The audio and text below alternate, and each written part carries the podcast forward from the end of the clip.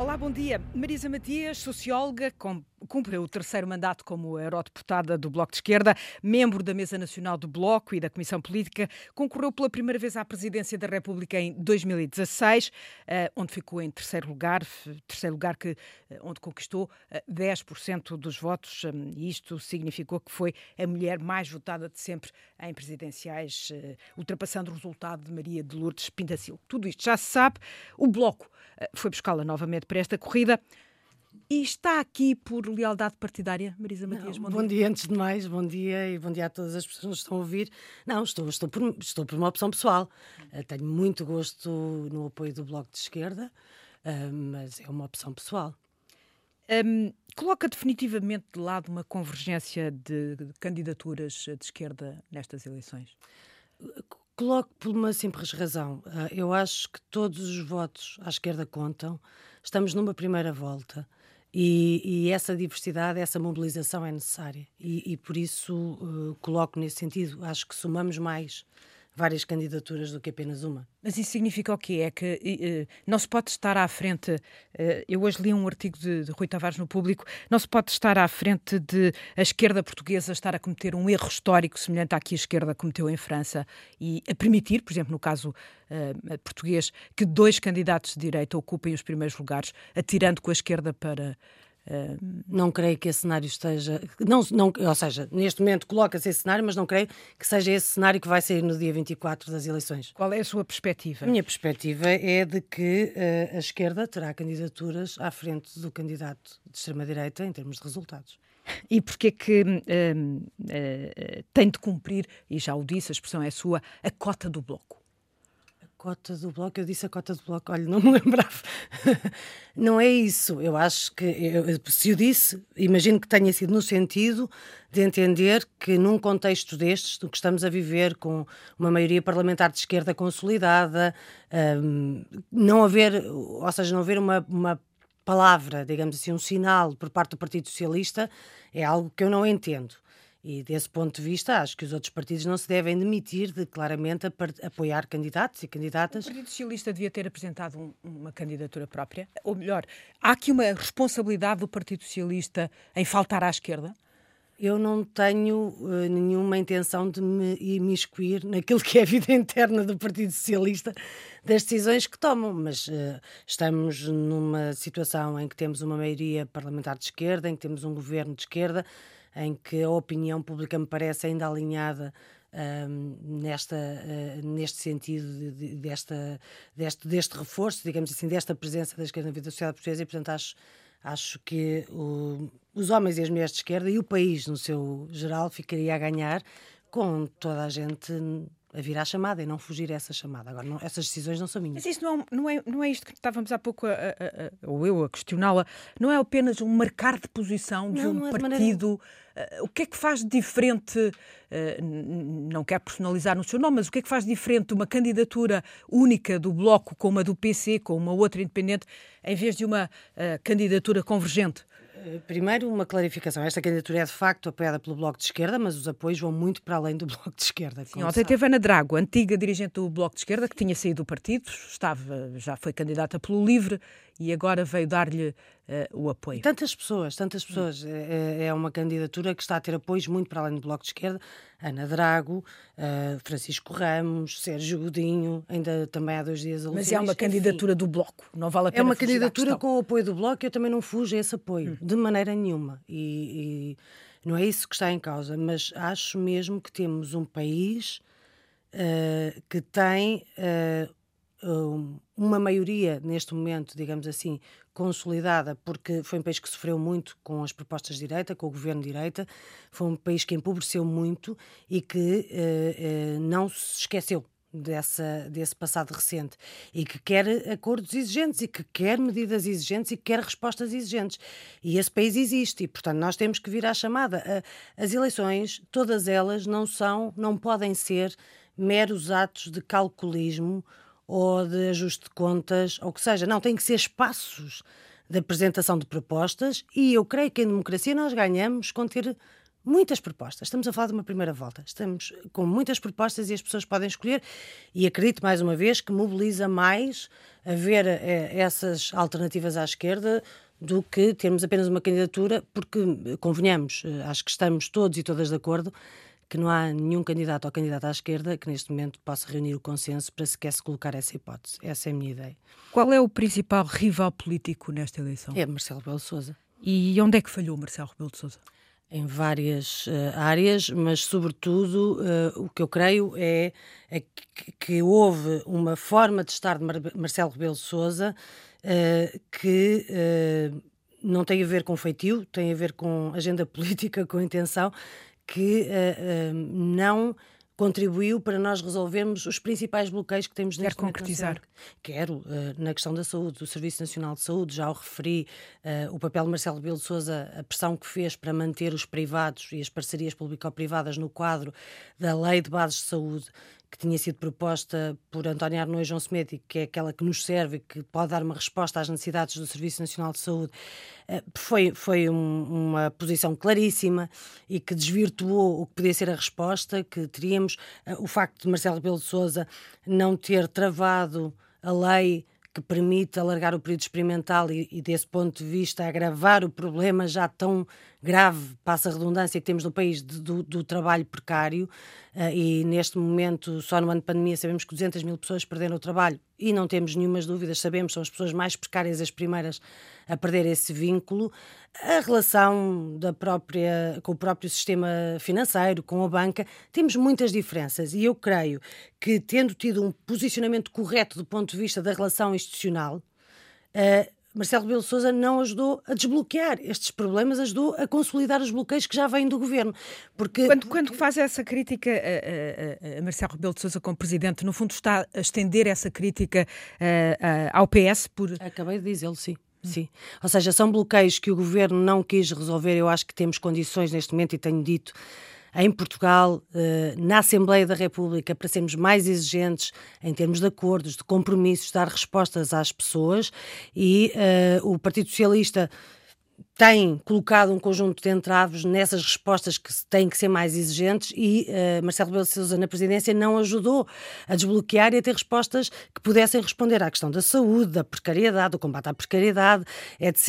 Uh, pelo contrário, uh, acabou por ser um estabilizador desses bloqueios e desse ponto de vista é obviamente o resultado de uma conjugação entre o governo e a presidência da República. Eu apresentei-me a esta candidatura e continuo a afirmar que acho que podemos ter na presidência da República alguém que ajude a travar esses bloqueios e a ter respostas para as pessoas. Quando há pouco dizia que o Presidente tinha uh, uma agenda própria, uma agenda política própria, o que é que queria dizer com isso? Que ele fez um primeiro mandato, mandato a pensar num segundo mandato apenas?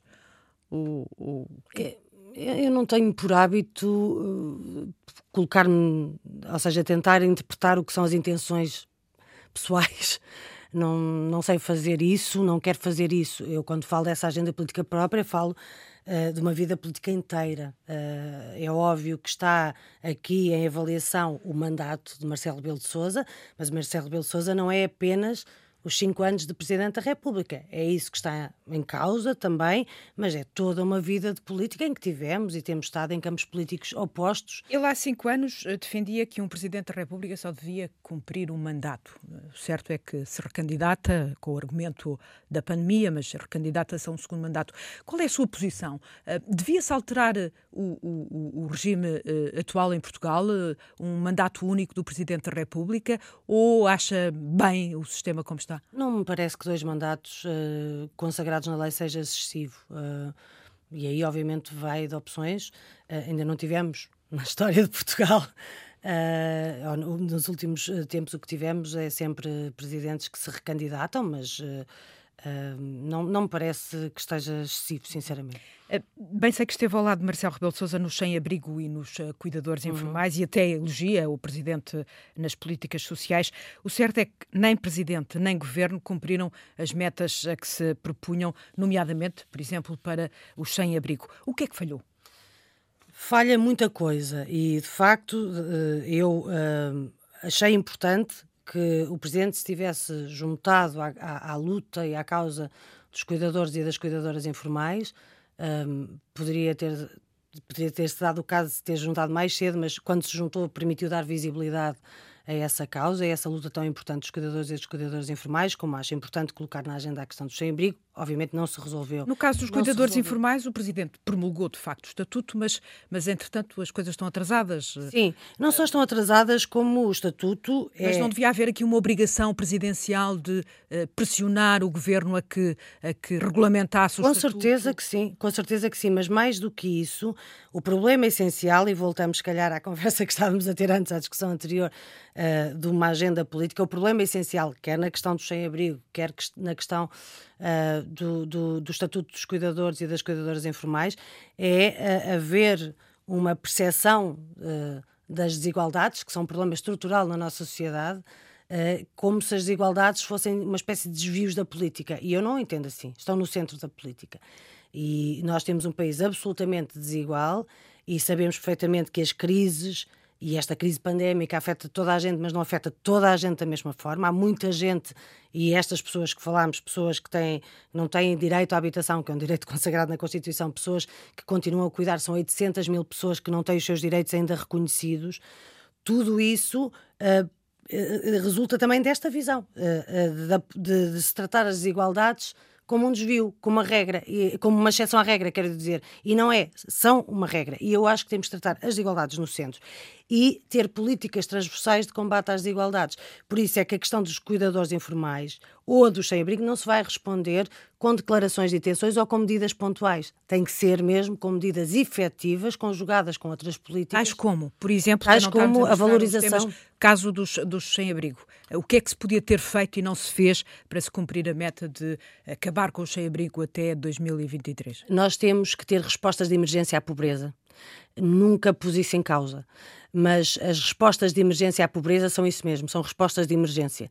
E precisamos de respostas estruturais, como, por exemplo, a criação de emprego e a dignificação dos salários, porque só criando emprego, só tendo contratos que permitam às pessoas ter estabilidade e horizonte futuro e saber que podem ter uma casa sem ter medo de ser despejadas, como ainda ontem as pessoas que encontrei aqui em Lisboa, no, na Rua dos Lagares, só tendo essas políticas de criação de emprego, de estabilidade, de direitos, de salários dignos, é que nós podemos ter a certeza que começamos a resolver o problema estrutural. Mas no caso do sem-abrigo não é mais do que isso, não há toda uma há várias questões, há várias questões há à volta questões. dos, dos sem-abrigo. Sim, porque há problemas de exclusão associados, há problemas de violência, uh, há problemas de dignidade e há também os problemas de estabilidade na vida, como disse, que, que afetam tanta gente e muitas das pessoas que estão em situação de sem-abrigo são pessoas que a um dado momento tiveram uma situação na vida em que perderam o emprego, perderam os rendimentos e não tinham rede suficiente, nem condições, nem poupanças, nem formas de poder levantar-se e acabaram por ficar na situação de sem-abrigo. Por isso é que digo, as respostas de urgência são importantes. Uh, uh, em relação à pobreza e em contextos como os que estamos a viver, em qualquer contexto, são sempre fundamentais, nunca se vão resolver se acompanhadas uh, a essas medidas de urgência houver, houver outras medidas, nomeadamente medidas uh, mais estruturais, como a criação de emprego, salários dignos, pensões dignas, é isso, é isso que resolve o problema estrutural da pobreza. Esta é uma, é uma campanha uh, atípica devido à pandemia. Uh, concorda com o seu partido nos ataques que tem feito ao, ao governo? votaria contra os estados de emergência? O, o, Bloco de Esquerda não tem votado contra, uh, tem, Sim, tem viabilizado, tem se abstido. Mas eu acho, e já disse, e defendo que nós devemos ouvir eh, por um lado, as autoridades sanitárias e devemos ouvir os especialistas e responder em linha com aquilo que sabemos a cada momento, porque nós não sabíamos tudo, vamos aprendendo com a pandemia, uh, e que não temos outro instrumento legal, legal neste momento que nos permita colocar essas medidas em prática que não seja o estado de emergência. Se tivéssemos outro mecanismo legal, uma lei de emergência sanitária, qualquer coisa equivalente, poderíamos fazê-lo. O que temos neste momento não permite. Só o estado de emergência é que nos permite, por exemplo, poder controlar os movimentos, as locações e que tem sido uma recomendação sistemática por parte das autoridades sanitárias. Mas também tenho dito e repito que não é apenas dizer às pessoas que têm que cumprir medidas cada vez mais exigentes, que têm que cumprir períodos de confinamento, como estamos hoje a entrar num novo período de confinamento, e não dar às pessoas condições para poder dar essa resposta em, é, é, com dignidade, não dar pessoas, às pessoas condições para cumprir o confinamento, não dar pessoas, as, condi as condições necessárias às pessoas para cumprir as medidas uh, uh, de, de, de, isolamento, de redução de contactos. No, no, fundo, em Portugal não se tem seguido uh, medidas idênticas à que, à que ocorrem nos outros países da União Europeia. Acha que estamos a ser diferentes? Estamos a ser diferentes e, e há muitos países que, que, as medidas passaram, por exemplo, por apoios diretos. Uh, nós em Portugal chegamos agora aí e começamos a chegar uh, muito lentamente e com montantes muito insuficientes.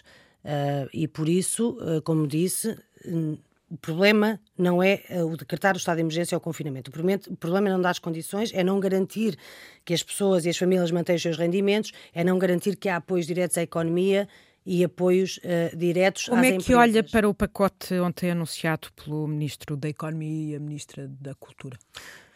Olhe, desde logo com, com, com reconhecimento um, de que um, o governo ontem reconheceu, uh, do meu ponto de vista, uma falha uh, no que aprovou para o Orçamento de Estado 2021 Uh, e isso é. é. um passo positivo. Uh, tivemos muitas divergências em relação ao orçamento. Uma delas foi precisamente por não serem consagrados no orçamento deste ano os apoios aos trabalhadores uh, que estão em situação precária, portanto, trabalhadores temporários uh, e trabalhadores informais, e com estas medidas há o reconhecimento que se tem que criar apoios para estes trabalhadores informais e para estes trabalhadores independentes. E, portanto, uh, de certa forma, o que o Governo fez ontem foi reconhecer que esses apoios já faltavam no orçamento e não estavam. E uh, eu digo sempre que há espaço em Portugal para acordos mais exigentes, medidas mais exigentes com a maioria que temos na Assembleia. Tenho pena que se tenha perdido a oportunidade disso na discussão do Orçamento 2021, mas noto que o Governo, ao anunciar estes apoios, eh, abre a porta para continuarmos esse caminho de negociação e de compromissos mais Significa exigentes. que vê possibilidade de, eh, novamente, o Bloco de Esquerda convergir eh, com o Governo, ou seja, este episódio de voto contra no Orçamento para 2021 não passou disso, de um episódio, Eu... e é possível recriar uma Uh, não é, não é apenas. A chamada um, geringonça? Eu não desvalorizo, não é um episódio no sentido que estamos a falar da vida das pessoas e das respostas que são necessárias.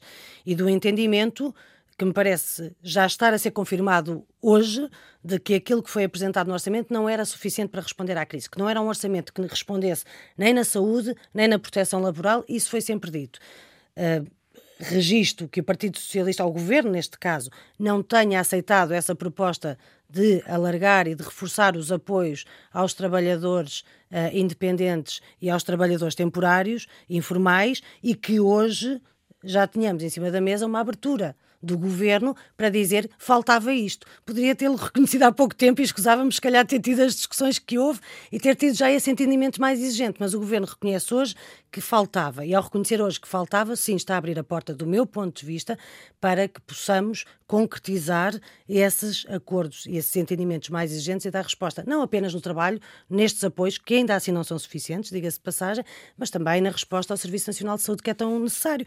Uh, o governo não aceitou introduzir medidas para o orçamento que garantissem a exclusividade de, dos profissionais de saúde e dessa forma reforçar o Serviço Nacional de Saúde, que é tão necessário e eh, espero que agora abra a porta para perceber que nós não podemos chegar ao fim do ano de pandemia com quase menos mil médicos do que tínhamos no início da pandemia, que não podemos continuar a elogiar os profissionais de saúde, mas não dar os meios e as condições para eles fixarem, da mesma forma como fez em relação aos apoios agora de, de, trabalhadores eh, independentes e dos trabalhadores informais, espero que abra essa porta também para os acordos que são necessários para reforçar o Serviço Nacional de Saúde. O que significa, e, e tudo indica que sim, que será necessário um orçamento uh, suplementar, uh, já que este estará ultrapassado uh, com já começou, já, confinamento. Já foi a demonstração de que quão insuficiente estava e vamos, infelizmente, ter mais demonstrações a curto prazo. O Governo pode então contar com uma outra atitude do Bloco de Esquerda nas negociações para esse orçamento suplementar?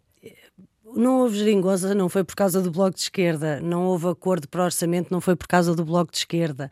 Uh, e, portanto, uh, o Bloco de Esquerda estará sempre disponível para essas medidas, para essas negociações, se elas responderem àquilo que são as necessidades em cada um dos momentos. E, começa, e como disse, está aprovado, ainda estamos no início do ano, que teria sido mais fácil para todos e para todas se o Governo tivesse aceitado incluir esta medida no orçamento, que agora foi obrigado a incluir por causa do confinamento. O que é que se exige para o próximo mandato do Presidente da República? Exige-se. Seja uh, o qual for, claro. Exige-se uh, uma resposta clara na defesa dos serviços públicos e do Estado Social. Eu tenho defendido que precisamos de um contrato para a saúde e uh, a situação de pandemia não veio criar problemas novos, mas veio destapar problemas tão estruturais e no Serviço Nacional de Saúde isso é muito evidente e é o pilar principal da nossa democracia. Esse contrato tem que passar não só por garantir condições dos profissionais, por garantir que há carreiras que são reconhecidas, desde enfermeiros, técnicos superiores de diagnóstico terapêutico, auxiliares de saúde, etc. Mas também tem que ser um contrato para a saúde que garanta Isto que as, é, as fragilidades. É, é um, um, um, um, programa para, para primeiro-ministro ou para não, o governo. Não, não, não é. Não, não se nota isso demasiadas vezes nesta campanha? Não, que... não, não é, não é, não é. Deixa-me uh, só concluindo para, para mostrar porque é que não é porque, eh, como disse, a pandemia não criou problemas novos, mas destapou. E nós percebemos agora que o Serviço Nacional de Saúde tem que ser reforçado na linha do que foi defendido por António Arnoux João Semedo, mas também tem que ter um reforço de resposta em todo o território, porque nós temos desigualdades muitas no território. Também tem que ser reforçada a resposta uh, que tem que ser dada a tantas pessoas mais velhas que estão isoladas e que precisam do serviço do Serviço Nacional de Saúde. Não é um programa do governo, é um programa de cumprir uh, e de fazer respeitar o que está na Constituição, na Constituição, mas ajudar a ultrapassar estes bloqueios, como disse. Da mesma forma como o Presidente teve uma ação de manter os privados uh, na Lei de Bases de Saúde, pode e deve ter uma ação no sentido de promover o reforço do Serviço Nacional de Saúde e acho que essa até está muito mais em linha com o papel do Presidente da República do que aquela que foi posta em prática. Não é um programa de governo, é colocar isto na agenda, mas também temos que responder aquilo que são exigências que, uh, que são uh, que fazem parte dos desafios da nossa geração para respostas para o futuro e não continuar no passado. Refiro-me, por exemplo, àquilo que são as exigências dos jovens em relação à transição energética e à luta contra as alterações climáticas, isso tem que fazer parte da agenda da presidência. Tem que ser o chefe de Estado ou a chefe de Estado tem, obviamente, que incorporar este, esta ideia de urgência de transição energética, de criação de emprego orientado para o combate às alterações climáticas, porque é do nosso futuro que estamos a falar. E do nosso presente já agora. Está completo o seu trabalho no, no Parlamento Europeu? Não. Não se consideraria mais Nunca útil está. aqui em Lisboa Uh, no Parlamento? Não, eu acredito que quando estamos convictamente a defender e ao serviço das pessoas, o nosso trabalho nunca está completo em, nunca, eh, em, em nenhuma das áreas. Uh, Sinto-me muito. Uh, como é que é dizer? Sinto-me satisfeita com, com propostas que pude fazer e que mudaram a vida das pessoas, porque eu eh, sabe muito bem, não, não tenho que lhe dizer, e as pessoas que estão a ouvir também sabem, que tenho até uma perspectiva bastante, bastante crítica do que tem sido o modelo de integração europeia, mas não me limitei a estar no Parlamento Europeu a fazer críticas ou a votar contra. Uh, estive no Parlamento Europeu a fazer propostas que é que, e sinto-me é orgulhosa pode, dessas propostas. pode conseguir eh, com esta presidência da União Europeia? Ou é mais uma presidência? A presidência uh, nunca é mais uma presidência, a não ser que se queira que seja mais uma presidência. Esta presidência da União Europeia uh, inicia-se num momento em que estamos a mudar de quadro de financiamento plurianual, em que estamos a falar a mudar uh, de, de, instrumentos de financiamento. Temos um fundo de recuperação para ser aplicado, uh, temos que tem muitas limitações, mas isso seria outro debate com certeza. temos uma nova agenda para o combate às alterações climáticas, temos desafios no sentido da economia digital, da proteção dos dados, etc. E eu espero mesmo uh, que a presidência portuguesa aproveite estes uh, seis meses que tem uh, para aprofundar as limitações, ou seja, o combate às limitações da integração europeia. Ah, porque ah, nós temos que ter a certeza que este fundo de recuperação começa a ser implementado de tal maneira. Vai chegar tarde a Portugal. Chega. Uh, chega tarde e chega pouco, ao contrário do que se diz. Ontem, nesta, nesta, nessa mesma cadeira onde, se, onde está sentada, o presidente, o candidato, presidente recandidato Marcelo Rebelo de Souza, dizia que não havia outro remédio senão o país endividar-se. Segue, segue essa, essa hum, afirmação? Há vários remédios. Tenho muita pena que este fundo de recuperação seja um fundo ainda muito assente no endividamento e nos instrumentos de endividamento, eh, porque a versão inicial, como se recorda, era uma versão que dependia muito mais de subvenções. O problema da União Europeia, tal como o problema de Portugal, não é a falta de recursos, é que eles estão mal distribuídos. E nós, se formos buscar uh, recursos para financiar não só a transição energética, mas como o Fundo de Recuperação e Resposta à Crise, se formos buscar, sim, aos gigantes do digital, que não, que, não estão a pagar impostos, aos gigantes financeiros, aos mercados, aos mercados financeiros, a, a, a uma taxa sobre as transações e há espaço para discutir isso nesta campanha? Ou sente que uh, se tem havido demasiados casos e, e, e demasiadas guerras entre, entre, entre, entre adversários e pouca discussão de ideias? Eu espero que haja espaço, ainda temos uns dias pela frente, uma semana, mais ou menos, e espero que sejam dias dedicados mesmo à discussão de ideias. Um, sei que há quem esteja nesta campanha que não para fazer isso, mas eu, eu, eu, tenho tentado e vou procurar a tentar e, sobretudo, dar voz, no sentido de dar visibilidade às pessoas, porque é para isso que servem as campanhas, as suas lutas, os seus problemas, é para isso que servem as campanhas. Como é que vai medir a sua derrota ou vitória nestas eleições? Manter a fasquia de há cinco anos? Uh ficar frente a Ana Gomes, ficar frente a João, a João Ferreira. Como é que vai medir? Eu não me equivoco nem me engano de adversários. e, portanto, como pode imaginar, nem Ana Gomes nem João Ferreira são meus adversários nestas eleições. A fasquia, é, há cinco anos atrás. É 10%. É, sim, e, e, esse, e foi um resultado eleitoral que me permitiu dar seguimento às bandeiras que trouxe, nomeadamente dos cuidadores e das cuidadoras informais. Creio que esse resultado uh, foi o que me permitiu no dia a seguir continuar com essa luta. Agora tenho o contrato para a saúde, o combate à precariedade e espero ter um resultado reforçado, porque no dia a seguir, sim, aqui estarei para continuar a defender Mas esses combates. Se tiver um resultado inferior, a responsabilidade é sua ou do Bloco de Esquerda? Sou eu que estou a ir a eleições, sou eu que estou a apresentar-me, sou eu que estou a apresentar as minhas ideias e as minhas propostas. Nunca, nunca me. Mas não receia ser penalizada exatamente por tal distanciamento do Bloco de Esquerda em relação ao governo? Tudo isso está por provar e eu não vou comentar comentadores, mas, mas sinceramente, uh, como disse, não, não fujo às responsabilidades. Sou eu que me estou a apresentar às eleições, uh, sou eu que irei assumir, mas até lá uh, o meu esforço é para reforçar o resultado e não para reduzi-lo. Vê-se como coordenadora do Bloco de Esquerda? Essa questão não se coloca. É, é, é, acho que estamos muito bem. Como é que vão ser as próximas semanas com os cabeleireiros fechados? Vai conseguir arranjar este, esse seu longo cabelo em casa? A mim preocupa-me muito, por exemplo, que na medida dos apoios que tenham sido apresentados, não tenha havido apoios, por exemplo, para as empresas unipessoais. E falou dos cabeleireiros, que é muitas vezes o caso, cafés, pequenos cafés, e, e, e preocupa-me muito que o tecido industrial português seja composto por tantas microempresas e que a gente não saiba o que é que vai acontecer a essas, a essas, a essas empresas uh, e obviamente tem sido uma utilidade muito grande, eu uh, não tenho dúvidas que me vou safar, mas sem o brilho nem o profissionalismo de quem, de quem tem feito e que trabalha e, e, e, tenho muito, muito medo do que vai acontecer a essas microempresas se não se clarificar o apoio uh, e não está clarificado de todo para as empresas unipessoais. Uh, isso é um problema. Marisa Matias, bom dia. Obrigada por esta Obrigada. entrevista que pode ser recuperada no caderno das presidenciais 2021 em rtp.pt. A entrevista conduzida por Natália Carvalho.